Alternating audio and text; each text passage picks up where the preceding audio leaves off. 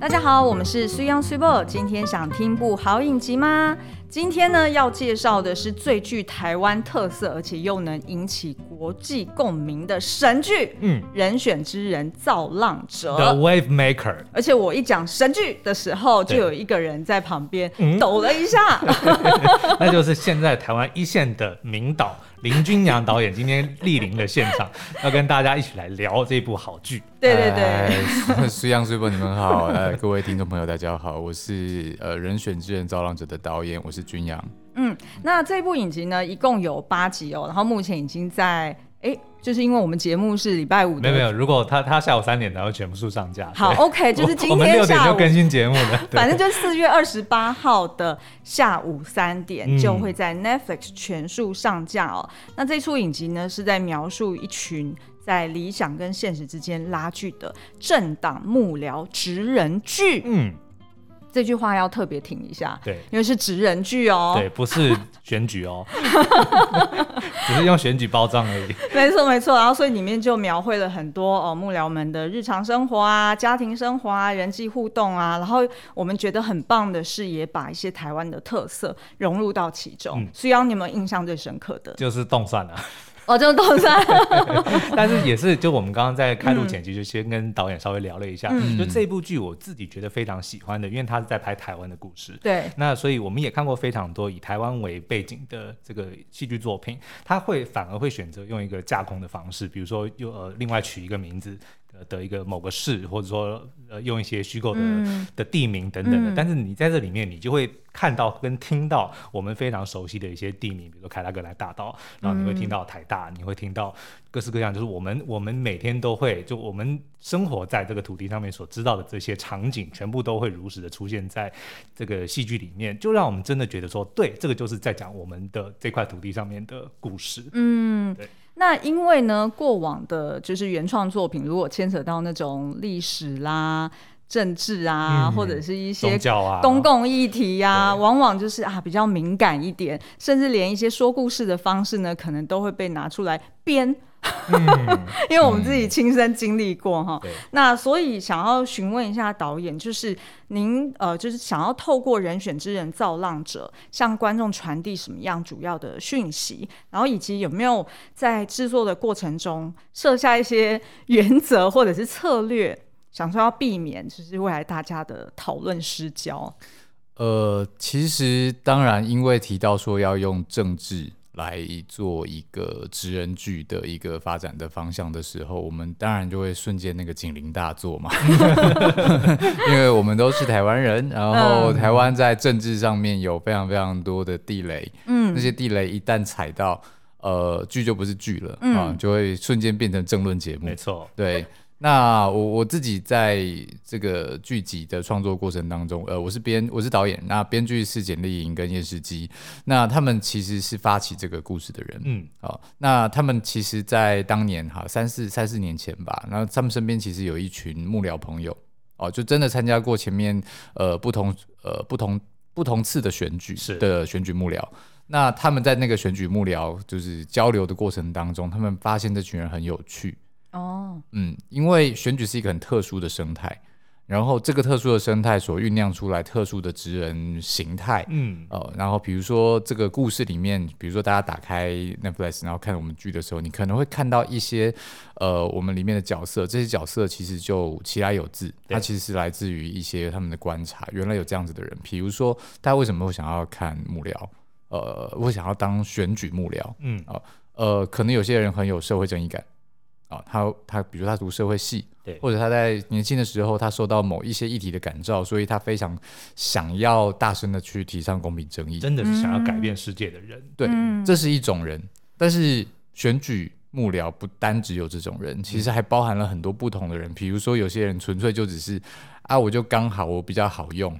哦啊，我就是你什么东西给我，我都可以。比如说，我可以拍片啊，我可以剪接啊，我可以录 podcast，对啊，我什么都会。然后我可以一个人就是把东西上传，完成小编那样子，然后回大家回回大家的讯息。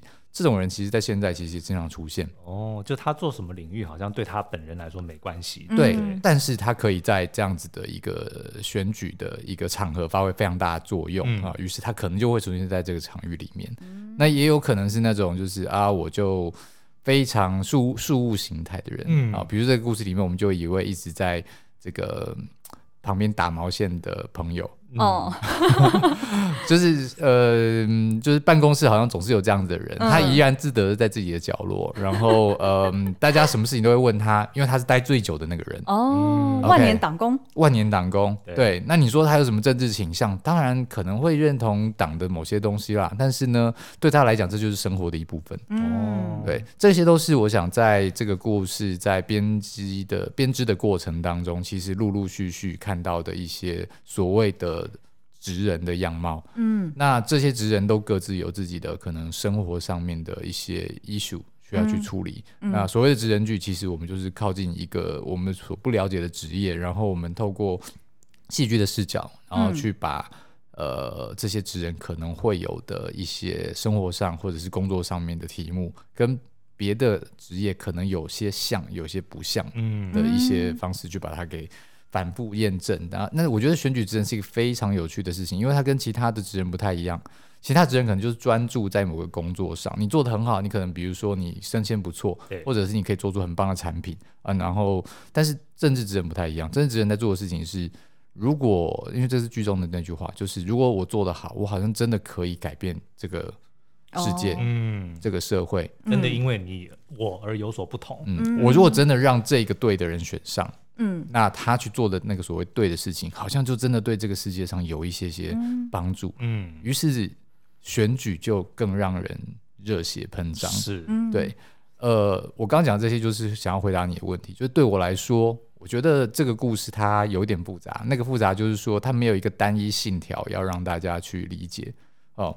但是对我来说，这些都在里面。嗯，那对我自己，对我自己来讲，我其实最想要看到的东西，在拍摄的过程当中。其实是这个热情。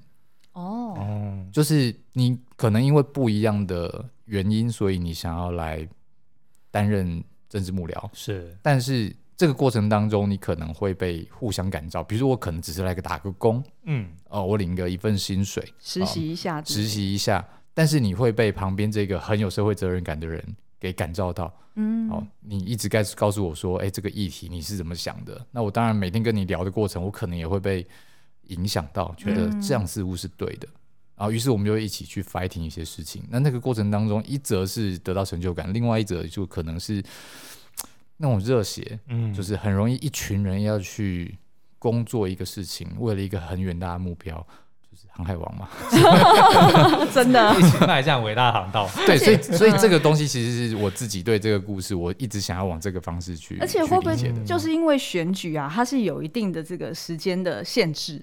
嗯，譬如说他可能就选投票日，对，选前一年在准备，然后所以他有一个 campaign launch 的那种很精确的日期。对，然后二方面是呢，大家有个共同的敌人。对，这个我刚刚就是在听导演分享的时候，我就突然想说，这个职政治职人他另外一个跟一般职人很不一样的东西，就是你在任何的一个公司，你都一定会有竞争对手，然后竞争对手的公司里面的职员。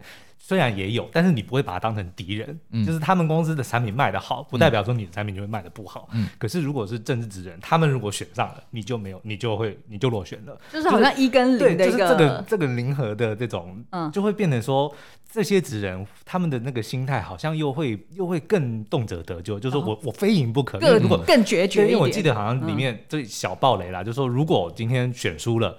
多少人会失去工作，嗯、对不对？就会变成说，好像输的那一方就会全输。嗯，可是，在一般的职场里面，并没有这样。对，对。那所以，所以就是，那导演有没有在拍的时候，会不会又又觉得说，哇，那这群职人好像又更如履薄冰一样？呃，我觉得确实在选举这样子一个很极端的一个工作环境底下，嗯、那职人在面对自己家庭生活，或者是去面对工作上面的这些事情，更动辄得咎。嗯，对。那我觉得也就是因为所以如因为如此，所以。这个戏这么好看，对。对，所以自己讲戏自己讲。对啊，我刚刚听完这一句，我也觉得，诶，这导演怎么就自己讲说 自己的剧很好看，简直就在看 NBA 季后赛一样。你，这边可以拉出来分享的一个事情是，因为最近拍的剧跟电影比较多嘛，嗯，那我自己其实因为从以前其实常常就在就在工作，呃，当然担任摄影师或者是不同的职务，那我已经入行二十年了，但是我有一个小小的最近的一个小体悟是，当你看初剪的时候，或者是你看。呃，一个一个就是正在还没有 working 完成的一个一个 rough cut 的时候，嗯、你都会稍微忘记我在呃，就是我在检视技术细节。嗯，哦，你会融入故事，对。那就代表真的拍的很好，那就代表自己在拍很好。像我，像我印象很深刻，我第一次看到余二的初剪，嗯，对我，我甚至还没进去拍，我还没进去剪，就是先让那个剪接师做一个 rough cut 的瞬间，那我们拍到底拍了什么东西，把它顺出来。我那时候就是拿着一个电脑，然后在看那个 footage 的时候，我就是不由自主的看完，我记得是第二集吧，就是那个就是呃就是。就是幼稚园那一块哦，然后就是所有人回到幼稚园，然后说有人就是绑架了儿童，然后这个王赦美眉他们在外面呢，对，哦，那个很很大的那个场面，因为我很担心我有没有什么东西没拍到，哦、所以赶快检查那个东西。嗯嗯，我一边看着看着看着，我就跟我老婆说，我觉得我拍的蛮好，还好没想到这这谁拍的，怎么那么棒？我可不可以问一下导演是什么星座的？我是射手座。哦，OK，上升在巨蟹。哦、oh，OK，、嗯、现在已经开始走到上升上升了。OK，果真很爱家。是，不过我刚刚就是，也就是联想到，就是就是徐央常常自己在那边重看自己的影评的时候，也忍不住会在那边讲说：“哎呦，我这十分钟 写的真好。”我就想说，怎么会这么有自信呢？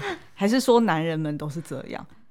那也要真的东西是够好啊，对不对？因为 不然就太过心虚的时候也有啦。嗯，我老实说，就是有时候在呃，尤其是在这么长期的后置的过程当中，你确实为什么需要这么长期的后置的过程？就是因为你可能还是会对里面的一些东西感到心虚。嗯啊，这个好像真的少算了一点什么，或者是怎么样让它更好。哦，所以整个后置的过程其实大概都还在处理这些东西，但是偶尔某一些片段确实会让你稍微失神一下，觉得哎，我进去故事了。那我自己现在是有点拿这个当标准了。哦，因为老实说，创作者非常容易呃转在自己的世界里面，然后不太知道说别人看的时候到底会怎么样。嗯，好，那我们就可以先跟这个听众朋友们就是先。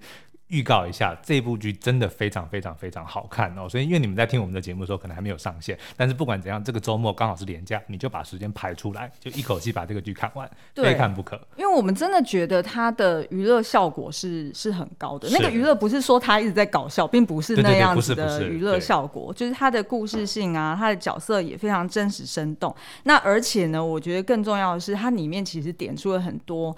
在台湾社会上，大家不敢说破的真相。嗯。好想讲哦，那到底算不算暴雷呢？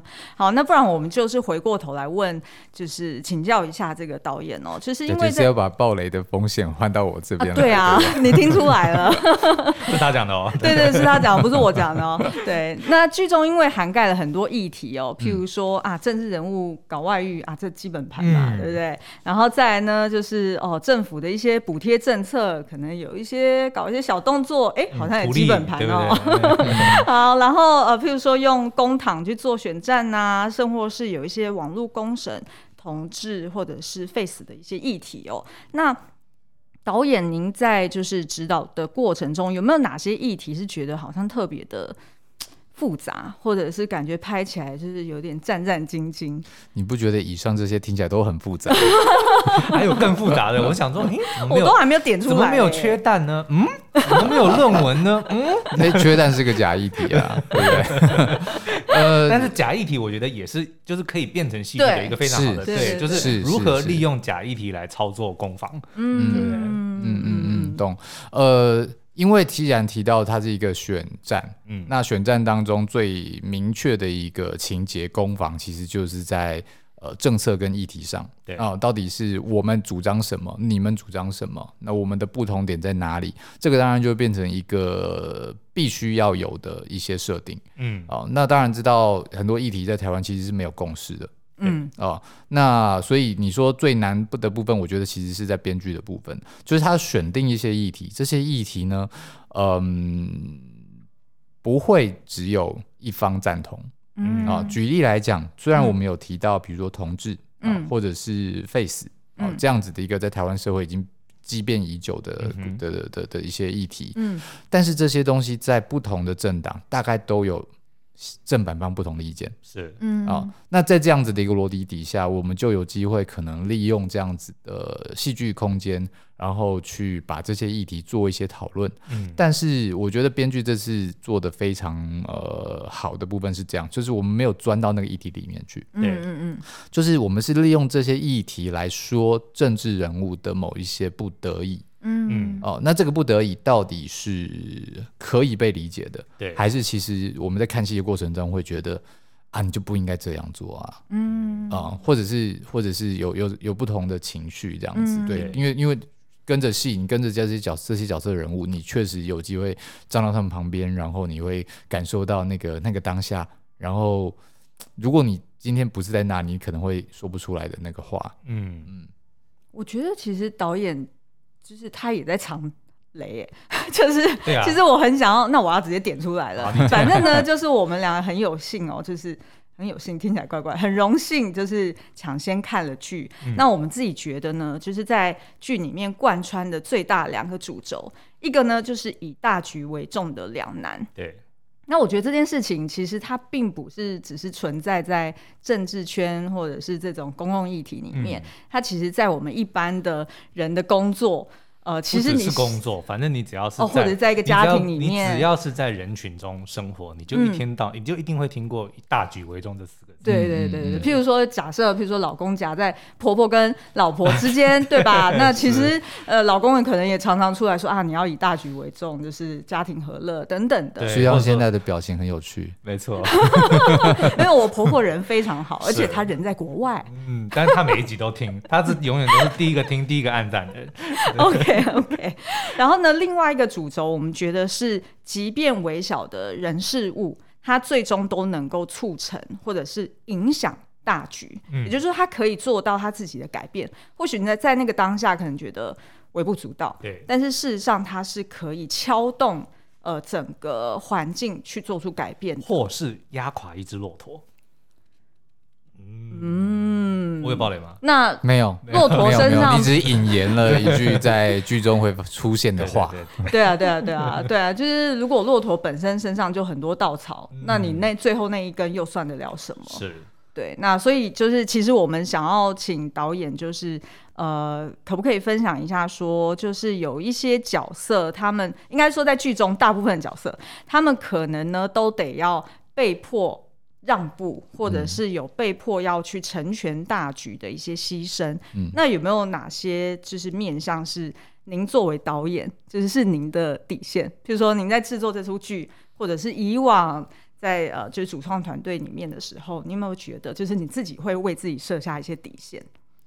我觉得倒没有底线，因为是戏剧嘛。然后回到就事论事，其实我们会就角色论角色。我我自己的面对拍摄戏剧这件事情的态度，比较是以角色为重。这件事情，我比较期待的事情是，即使比如说剧情上面有一些东西，可能为了要 drama 啊显得比较夸张，但是我都希望我的剧角色是可信的。他们好像真实存在，嗯、我我觉得这个是比较重要的事情。所以回到呃这个问题，我觉得我们可以稍微聊一下这个故事里面几个主要角色他们在人设上面的一些安排。好的，嗯，譬如说翁文芳，翁文芳这个角色是谢颖轩主演，嗯、那他是一个同志身份，然后曾经当过了四年呃新北市议员的一个正二代。啊，这个里面的故事写的是说，他爸爸是一个翁仁雄，他是一个老立委，啊，等于是有一些政治世家的背景。那因为他的哥哥在四年前哦，因为呃车祸意外死亡。那意外死亡，家族需要有人这个时候站到舞台上面来承接家族的一些地方的选举势力。嗯，于是他就被从本来是一个可能从商的哦一个上班族哦被拉到了选举舞台上。嗯、那因为大家可以想象，就是这就是可离血的故事，就是呃为兄呃带兄出征 这样子，这是一种悲情牌嘛。嗯、那再加上老立维的一些呃 backup，所以他选上了。选上了之后呢，他就做了四年的议员。那这里面其实没有认真提到的，就是那个背景，他就是他做的蛮好的，嗯，哦、呃，他是一个相当有正义感的人，所以他在这个呃执行议员工作的过程当中，就做了非常多的服务。然后，但是你也可以想象，像这样子的一个相对是政治小白的人，就比较不会去跑红白场啊、哦、啊送车啊，然后去做一些瓦诺啊这种事情。那这个事情就会造成一些，就是对于他这个角色，一个政治人物在地方势力上面有一些觉得这个人，哎、嗯，怎么好像跟以前的人不一样？对，然后有点离我们有点距离这样子，所以他跟里长就有一些干戈这样子。那故事里面就会提到说，就是他为什么选输？嗯，哦，为什么？我们故事的一开始已经是他的那场选举之后的几个月，那他为什么选输？就是。OK，他在这个过程当中呢，呃，跟一个理想起了冲突，对，那他不愿意妥协，嗯，哦，我必须说那那一场戏拍的，我一看那个回顾的方式，利落，然后非常的简洁，但是就完全达到目的，我就哦，嗯、这这出剧一定中，我光是看到那边我就真的，我那时候在办公室看的时候，我真。拍手叫好，因为很多很多剧，嗯，他会想要说很多导演，没没有，我没有，就是呢，很多剧他会讲满满的，对，他很怕观众看看不看不懂，嗯，然后他很怕被误会，对，所以他就想说啊，我一次摊给你全部看，那但是其实呢，这个就会。有时候太满了，他没有留有一点点的空间，嗯、其实反而那个情感就接不上了，对，就反而会出戏，反而就是闪过那一个镜头，我觉得哦就够了。而且这样子也没有我们作为影评的生存空间了。然后呢，再后来才揭露真正发生什么事情的时候，嗯、那个冲击才有更强。是是是，是。那你刚刚提到就是一个人物在这里面就产生了一个折冲嘛，就是他。呃，做了一个事情，这事情好像应该要道歉，但是对他来讲，我我不想要道歉啊，我明明错的是对方，嗯，但是一个政治人物可以这样吗？哦，这个是一个一个但数嘛，于是于是他就是落选了，因为他在保守的选区，然后他那他当年又。又是出柜参选，嗯。哦，等于是其实，在台湾虽然我们经常看到，比如说苗博雅哦，对。或者是同志这件事情，好像在台湾，因为公投公投都过了嘛，嗯、就是法令都过了，所以我们其实会觉得公投是呃同志是一个还蛮习以为常的一个题目啊、嗯。哦，就是哎、欸，这个我朋友是同志，那又怎么样？啊、哦？我觉得他自己已经是一个后后后同志时代的一个台湾社会，嗯、我自己是这样子的感觉啦。但是在政治圈里面，其实真的。愿意用同志身份去参选的人，其实还是相对少。嗯，哦，因为台湾以政治圈来讲，它基本上还是偏保守。嗯，哦，以所有的就是 mass media，所有的人，呃，所有的呃大社会大众来说，基本上台湾社会还是偏保守。除非这个东西会加分，这样就像是很多选举之后突然多了很多客家人，是一样的道理。对，就如果证明了，哎，如果今天我公开说我是同志，我会有票。嗯，我跟你讲，就会有很多人出来这么做。嗯，对，就是这个很很现实的事情，没办法。没错，没错。那这个其实它就是我们的某一个比较主要的一条线。那他就他因为故事一开始的时候，他其实是选书的嘛，所以他就来到了呃公正党。我们故事里面有虚构的一个政党，然后他担任一个副手，文宣部的副手啊，然后同时担任发言人。好，然后他在这个过程当中，他学到的就是以大局为重。嗯。他会不断的有一些辩证啊，又出了一些事情，让他必须要从一个我不是以大局为重的人，到他最后可能要变成以大局为重的人。那这个过程，嗯，就有很多戏可以看。嗯，嗯，但是我觉得像这个翁文芳，嗯，不好意思，你可以讲谢颖轩，谢颖萱，就是谢颖轩这个角色，我觉得他就是写的，或者说就是这个角色在剧里面呈现的特别好的地方，就是他。当他遇到了必须要为大局牺牲的时候，他会在某些地方你会看到那个就是他的底线，嗯、比如说他对他的下属的保护，嗯，嗯然后尤其是这个东西，我觉得他是身为同样是女性，然后当他的女性的下属遇到这样子的问题的时候，我觉得他可能某方面一方面也可能是反抗吧，就说既然我在那个大局，我都我已经没办法坚持了，但是这个东西我一定要守住。我觉得可能他也是一个，就是因为他大局妥协了，嗯，所以他才会激得他说，那这个东西我绝对不放。嗯，我相信这个角色会激起蛮多人的认同感，因为他在政治的场域里相对是个小白兔，嗯，他比较有所谓天真的理想，对。对，但是这个理想要跟现实做一些验证跟辩证的过程当中，大家会跟着他一起有一些小受伤，然后跟着他有一起的有一些小忧郁，嗯，那最后我们会看到他的也许算是妥协吧，或者他的改变，但他改变好像让这个世界变好了一点点。而如果大家看完的话，我觉得这个就是下一题了，就是这个所谓的改变真的是好的吗？嗯啊，就是你可以想象最后最后谢盈萱转向王静那个镜头，嗯，然后说，也许有一天他有野心了耶。嗯，对啊，对，其实我们是啊是啊，我们就很期待说，如果能够有第二季的话，其实。还是可以继续以这个选举的主题，然后还是以职人剧，但是这次就可以看到说，哎、欸，那是以谢颖轩这个角色，他再度参选，嗯、然后哎、欸，王静还是可以。当他的这个幕僚，嗯，对，我觉得这条线会是非常的精彩啊。嗯，我们确实这个故事有一些季度的规划啦，就是我们期待说，如果观众喜欢的话，喜欢喜欢喜欢，平台喜欢喜欢喜欢，现在直接讲喜欢，平台如果也愿意买单，我们会很期待我们往下制作下面的季度这样子，所以这是一个我觉得还蛮值得发展的一个题目。好，那说到这个，如果是要有后续的发展的话，那时间就变得非常重要了。那我们就是还是不免想要讨论一下，就是。是剧中好像并没有明确的讲明说是哪一年，只是因为刚好就是现在是四月嘛，然后这个、嗯、呃影集里面讲的好像也是差不多三四月的时候，嗯、然后明年一月就要总统大选，所以、嗯、其实是重叠的，算是非常非常的吻合的，还是始料未及啦。对，应该说是台湾的选举真的太频繁了，其实每两年就一个大选举，是，所以我们想躲都不知道该躲到哪里去。哦、说实话，这个剧呢，我们大概在前年的大。大前年开始筹备，那在前年拍摄，它是二零二一年的下半年拍摄，我们到十二月左右杀青。嗯，那我们为什么会到二零二三年才上映？其实主要就是去年有一个九合一总统大九合一大选。哦，去年有一个九合一大选，嗯，对，我们想要避选举，嗯，对，因为就是一样嘛，我不想要在选举当中又出一个选举戏，其实这件事情一定会有一些互相干扰，然后。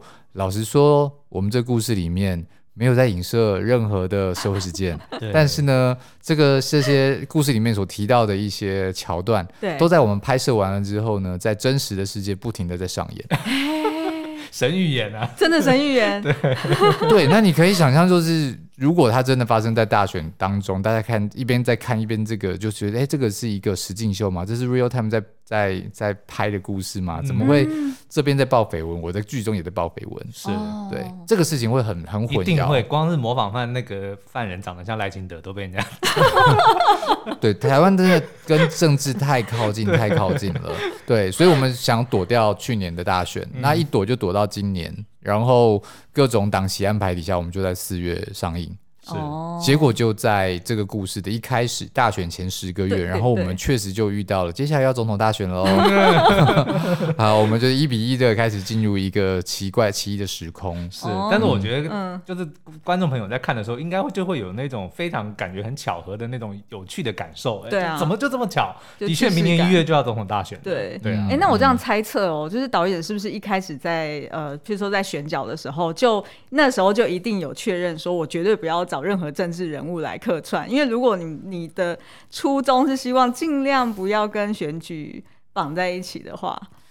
倒没有特意，但是我确实没有在，我们确实完全没有想过要找任何政治人物来客串。哦、对对对，因为我自己觉得，呃，不管是找网红或者是政治人物客串，因为他们毕竟都不是演员。对、嗯、对，对我来说拍戏还是会有一些小讲究。嗯，哦，不是说他们不能演或不会演，但是我觉得用这些人的时候，他们就是他们自己。嗯嗯，对，那这个事情我觉得像呃，我举个遥远的例子，其实当年与恶我们其实有讨论过要不要找唐老师来客串。哦，嗯，啊，因为很靠近嘛，对，也都认识，很熟，所以哎，有些角色要不要找唐老师来客串，好像可以争取一些声量这样。嗯，但后来发现不对劲，因为唐老师就是唐老师。嗯，哦，是啊，非常非常非常就是那样，他就是唐老师。对，但是之前是不是有哪一部他就是让唐老师当唐老师，他当外星人那个 MIB。哦，电影 MIB，然后它里面不是有那种外星人总部吗？是，然后进去了之后，然后上面会有一些是啊，这个也原来这个也是外星人啊，是是是。然后他们当年做了一个很屌的事情，是全世界各地不同的版本就有不同的那个外星人。哦，哎，我还不知道这件事。对，我只知道他们找了什么 Michael Jackson 啊。对对对，所以可能比如说在美国，然后你就会看到说他们那个 MIB，然后就是他们走到那个他们的新建总部的时候，上面有一个大荧幕，那个大荧幕就是 Michael Jackson 或者是哎，莫丹娜，就跑那个国家。对，那台湾就是唐老师在上面。我还不知道这件事哎，哇，好丢脸！我也不知道，但我知道你在讲什么。好像之前有过一出台剧，对，就是他是。他是找另外一个演员来演，他也不是找唐老师来客串，哦、但是他就是模仿唐老师的模样在报，就是星座气象。但是我懂这个导演的意思啦，对对，啊，就是如果是像这样子大家都认识的人，嗯，那我在戏剧的这边制作的观点，我其实不会想要让他演别人，是。因为他自己的角色太大了，嗯，对，我觉得，那如果我们要需要一个星座专家来客串，嗯，哎，那我找唐老师来，啊看他愿不愿意，是，是这个我其实常会想要用他的本色。对，所以一样，就是我们虽然在讲一个政治的职人剧，但是我其实不会想要找所谓的政治名人，然后进来客串，嗯、因为对我来说，那就会是本色大于角色。哦，除非有特殊的目的，你就是要运用这个本色去做某件事情才有，反而会出戏。就是如果真的找了一个太就是形象太强的一个，举例来讲，这个故事里面其实有一个角色是，我觉得他就介于这种差一点点。嗯，出出去的这个，我们找的吕杰老师。我刚刚才想要讲这个，其实我自己先讲我的感想，演的真好，真的很会。因为我们找到了一个非常适合他的角色，是。对，那非常善用他的就是长才，对。对，他在这里面扮演一个智库，嗯，那这个呃所谓的会议上面，然后我们经常会需要一些。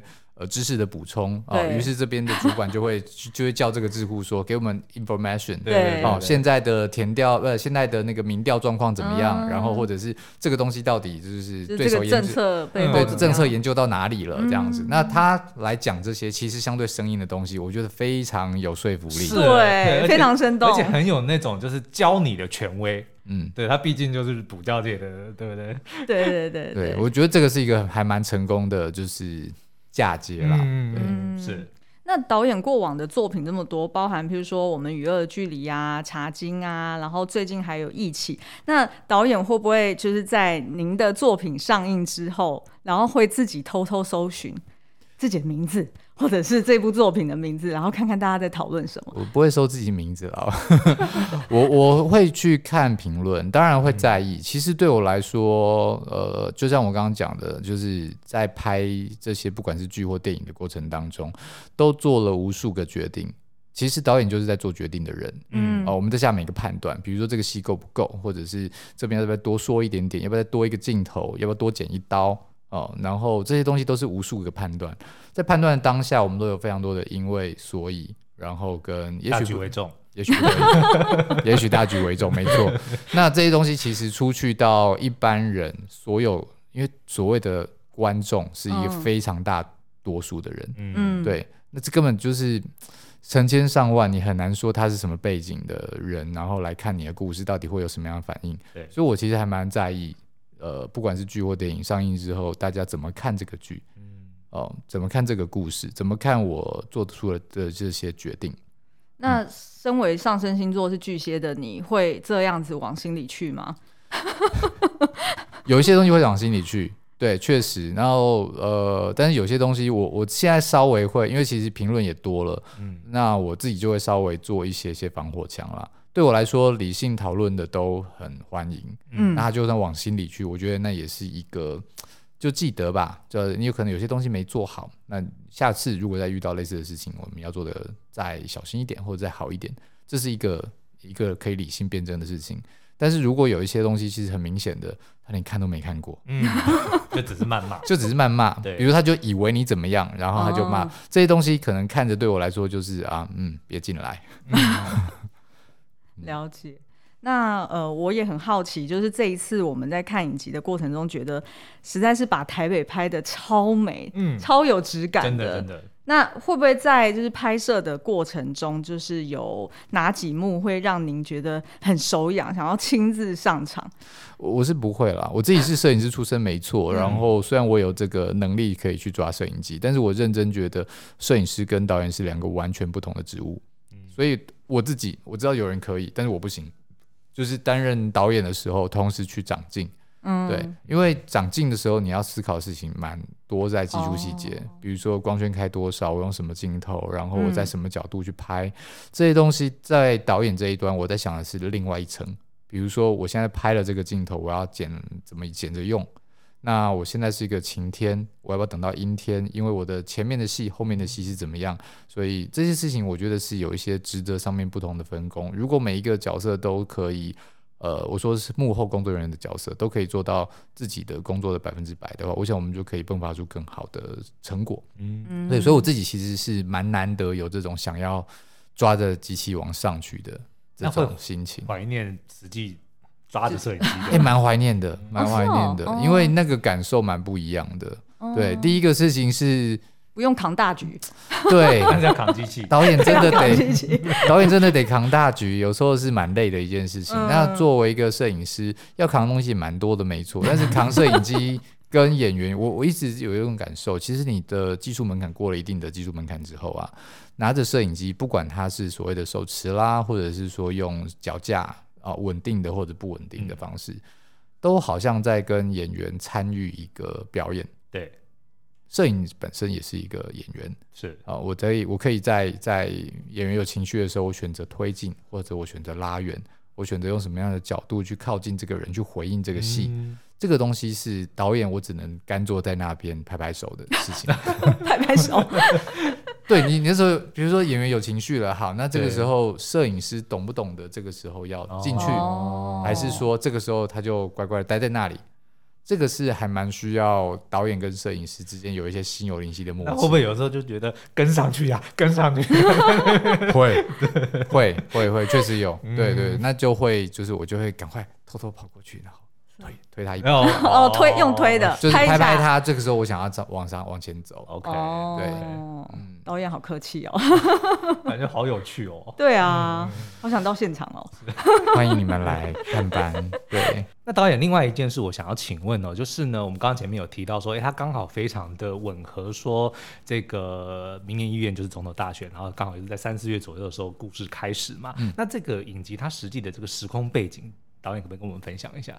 其实这个是我觉得我在拍《人选之人造浪者》这个剧集遭受到最大的一个挑战。嗯，对，因为有一些剧集它因为类型的关系，所以它可以架空。对啊，比如它取一个不知名的城市，嗯啊，甚至因为这样，所以它美学都可以稍稍的有一些比较突破性的一些设计。是是是。对，但是在这个故事里面，因为它的故事的根源就是台湾的民主制度。的选举这个事情，我们没有做任何的妥协，嗯，所以它必须发生在台湾，嗯，但是，一旦发生在台湾，我们就会有一些现实当中我们去无法去处理的事情，比如说，以台湾现代的政治，二零二二年、二零二三年这个时代，我们一样还在处理一些，譬如说，呃，转型正义，嗯，哦，他还在方兴未艾，还在处理，其实有很多事情还没有被翻转的事情，对，那这些东西如果不提。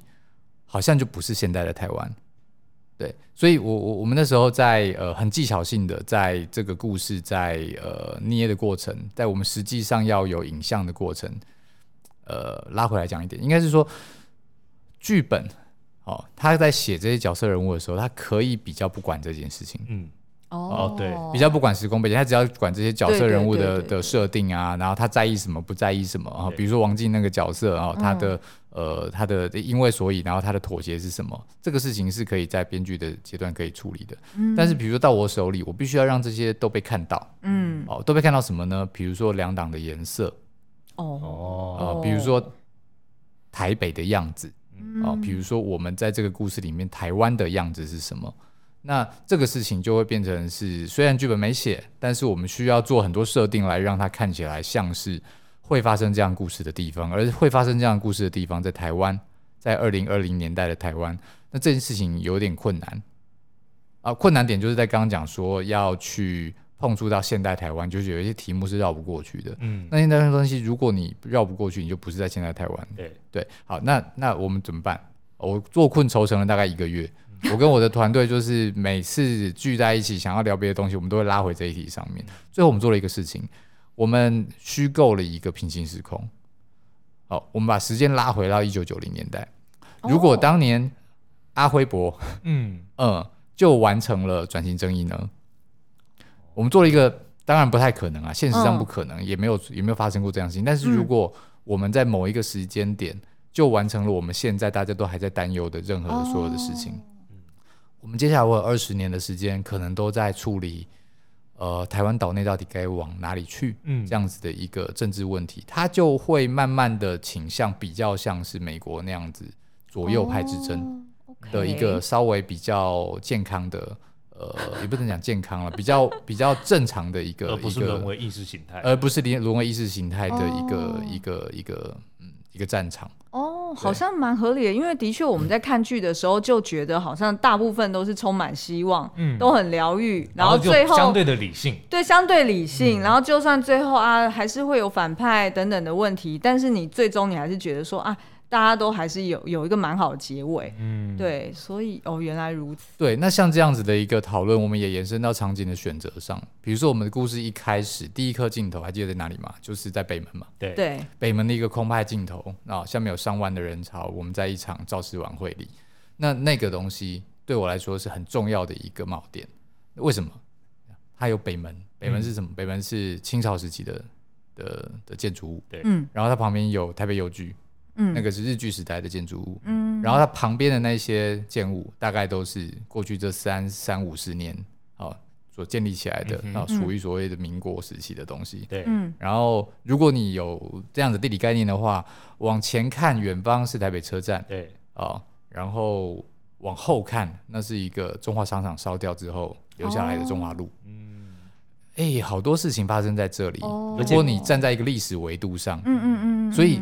发生一个总统大选，然后他的造势晚会发生在这样一个时间点，插在那个位置，嗯、我们看到其实是一个浓缩的台湾，是没错。哦、而且光是那片广场就是清空成现在这个样子，也是近十年的事情而已啊。嗯，对，所以它会有一种很当代的感觉。但是你要说它是现在的台湾吗？不完全是。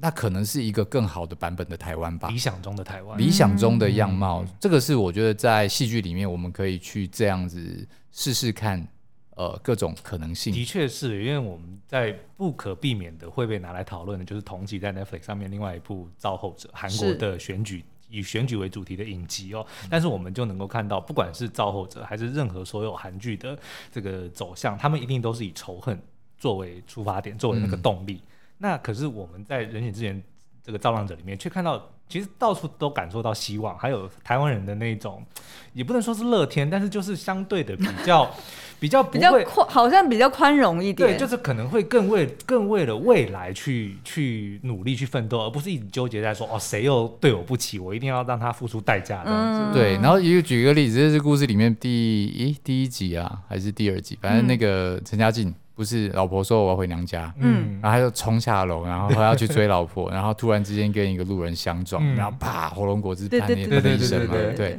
然后我我特意安排那个场景，然后特意安排了一个演员，然后他们这样子一撞之后，两边都在跟对方说对不起。如果是韩国的西班牙，对，那一天我记得拍的时候，我觉得很有趣，因为拍因为撞完了之后，嗯我好像不用教他们怎么演，他们就很自然而然的两个人都说对不起，对不起，对不起，对不起，你有没有怎么样？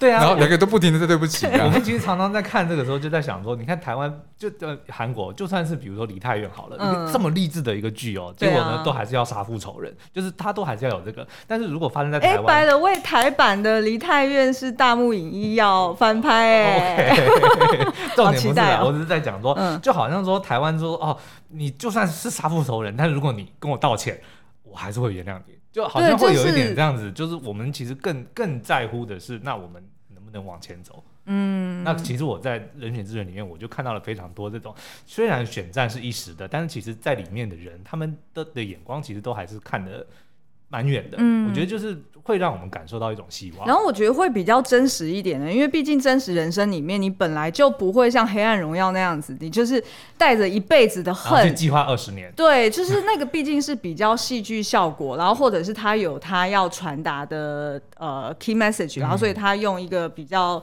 呃，就戏剧化的方式去包装，但是如果你真的回到就是真实的社会里面，这样子的情况它是非常极端，然后非常少数的。嗯、所以其实呢，就是这样。就听完导演他去呃描绘当初的时空背景为什么会这样设定，我们就知道背后的巧思。所以在看剧的时候更能够抓到这些重点。嗯，但是呢，好像还有一个品味新闻，听起来有一点熟悉耶、欸。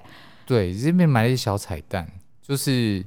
呃，我们在制作这个人选之人系列的时候啊，因为同样是大木影艺的作品嘛，那时候我们就发了一个呃疯，就是 真的真的这件事情把我们搞死了，就是嗯，我能不能够去沿用雨二的那个宇宙的世界观？嗯啊，因为当年雨二其实我们也做了很多详细的填调，哦、去了电视台、新闻台，然后做了什么一个。嗯嗯一个也是虚构的一个一个时空背景里的各种新闻的频道，嗯、比如说品味新闻台，然后快讯新闻台，三呃三三什么不是三立。呃三三明三明对对对，三明，比如说三明台这样子，那当时都已经做好了 logo，然后甚至都帮他们取好了他们背后的一些为什么它会长这样的，这一边就是比较经济导向，back story 都写好，对对对对对对对对，这个就是一个老三台的概念啊，所以三明看起来哎就是毛笔字啊，一个 logo，哎哇塞，好用心哦，细哦，真的做了一些设定，然后就不用很可惜啊，然后我们现在这个故事里面盯着就是有很多很多的新闻台也一样的要。用对不对？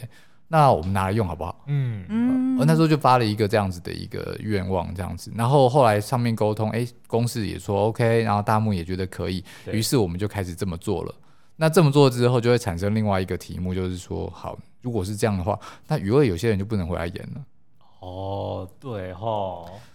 当然，我们一开始在选角的过程当中，我们确实也没有特别想要重复这些角色。嗯，哦，确实没，我们没有确实一直开始就想说，我们想要合作不一样的人。嗯、对对，但是，一旦把这个世界观套进来了之后，有一些选择就会变得稍微明确一点点。嗯、就是我不能够找谁回来演谁这样子。对对，因为他在这个世界里面也存在哦。没错。对，嗯，乔安这时候可能就在某一个电视台的背后做一些什么事情这样。是是是。对。